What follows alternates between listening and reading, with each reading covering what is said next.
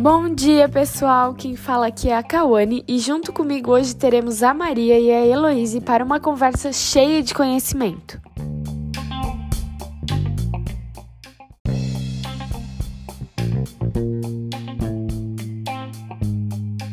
Bom dia, galera! Hoje vamos falar sobre um assunto muito interessante e pouco comentado e por isso causa muita curiosidade.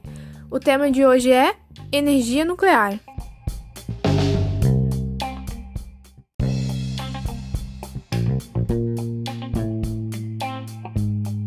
Bom dia! Ficou curioso? Continua ouvindo que a gente vai te contar umas coisas bem legais. Com certeza vocês já ouviram falar do acidente de Chernobyl e o grande estrago que essa usina nuclear causou. Mas como esse tipo de energia funciona? Quais os seus benefícios e desvantagens? Isso e muitas outras informações nós vamos debater hoje. A energia atômica, como também pode ser chamada, é produzida em usinas termonucleares, que usam o urânio e outros elementos como combustível. A base do funcionamento dessas usinas é a utilização do calor para a criação de energia. Esse calor é gerado da reação dos átomos de urânio. O urânio não é renovável, ou seja, que dependem de processos em escalas de tempo geológico ou de formação do sistema solar para se tornarem disponíveis. Esse material também é usado na produção de material radioativo para uso na medicina ou até na produção de armamentos, como a bomba atômica. A energia nuclear tem um grande rendimento, por isso diversos países utilizam ela. As usinas nucleares correspondem a 16% de toda a energia elétrica produzida no mundo. Porém, mais de 90% delas estão concentradas nos Estados Unidos, na Europa, no Japão e na Rússia. Já o Brasil possui usinas nucleares no litoral do Rio de Janeiro. A produção desse tipo de energia é muito diferente da que estamos acostumados. Após o calor da reação de urânio ferver a água de uma caldeira, transformando-a em vapor, esse vapor movimenta uma turbina que dá partida em um gerador elétrico que produz a energia nuclear. Apesar dos perigos que a geração de energia nuclear pode causar, há vários pontos positivos. Um dos primeiros pontos é que a usina não polui o meio ambiente durante seu funcionamento, quando cumpre todas as normas de segurança. Também não é necessário uma grande área para sua construção, em comparação a uma hidroelétrica, que tem todo o processo de construção de uma grande barragem. Outro ponto é que o urânio é um material relativamente abundante na natureza, o que garante o abastecimento das usinas por muito tempo. As principais reservas desse material estão na Índia, Austrália e Cazaquistão.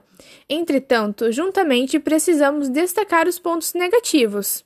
Como já representa a produção de bombas atômicas, os resíduos gerados na produção desta energia é um grande perigo para a humanidade, pois existe o risco de acidentes nucleares e o problema do descarte do lixo nuclear, que são resíduos compostos de elementos radioativos além de todo o perigo enorme para a nossa saúde, podendo causar câncer, leucemia, deformidades genéticas e outros. A contaminação do meio ambiente por esse material é irreversível. Conseguimos ter um exemplo, o acidente de Chernobyl, que foi o maior acidente nuclear da história, ocorrido em 26 de abril de 1986. Causado por uma falha humana no reator 4 da usina, os operadores do reator descumpriram diversos itens dos protocolos de segurança, resultando em uma explosão.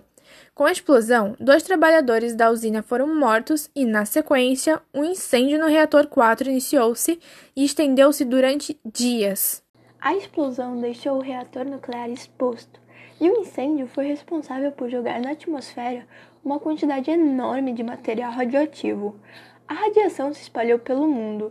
Cerca de 300 toneladas de água foram usadas por hora para baixar a temperatura do reator.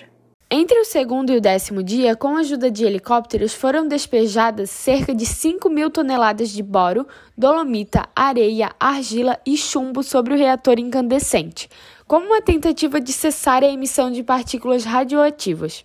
Apesar da gravidade do acidente, a população de Pripyat só começou a ser evacuada 36 horas após a explosão.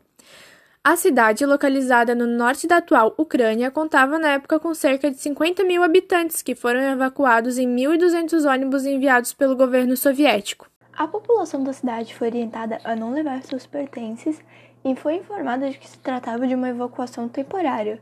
Os habitantes de Pripyat foram obrigados a abandonar alimentos e animais domésticos. Com isso, tudo em um raio de 30 quilômetros de distância da usina de Chernobyl foi evacuado. Foram enviados para a cidade os chamados liquidadores, que realizavam diversos trabalhos, alguns medindo os níveis de radiação, enquanto outros realizavam tarefas como fazer a limpeza da cidade, enterrar objetos contaminados, matar animais, realizar a evacuação da população, revirar o solo e etc. Por fim, o trabalho de contenção contou com a construção de uma estrutura que faria a contenção do material radioativo. As consequências desse desastre foram profundas, já que afetam a cidade até hoje. Isso até colaborou para o fim da União Soviética por causa dos grandes impactos econômicos. Em questões ambientais, acredita-se que de 13 a 30% do material radioativo do reator 4 tenha sido lançado na atmosfera. O aumento da quantidade de câncer na população ucraniana e bielorrússia também foi muito visível. Existem estudos que sugerem que até 2006, cerca de 4 mil pessoas tenham morrido em consequências do acidente. A verdade é que nunca se saberá ao certo quantas pessoas morreram, mas milhares de pessoas que estiveram em contato com a radiação foram beneficiadas com compensações disponibilizadas pelo governo dos países afetados e hoje recebem uma pensão especial ou foram aposentadas por invalidez ou recebem tratamento médico especial. Claro que esse tipo de energia tem muitos perigos, mas se todas as regras de segurança forem seguidas, ele só tem a contribuir para o meio ambiente. Esperamos que você tenha gostado do podcast de hoje. Que esse tema tenha despertado seu interesse para pesquisar mais ainda sobre. Por isso, indico para vocês a minissérie Chernobyl da HBO, que conta toda a história desse desastre por meio da ficção. Essa é uma ótima dica.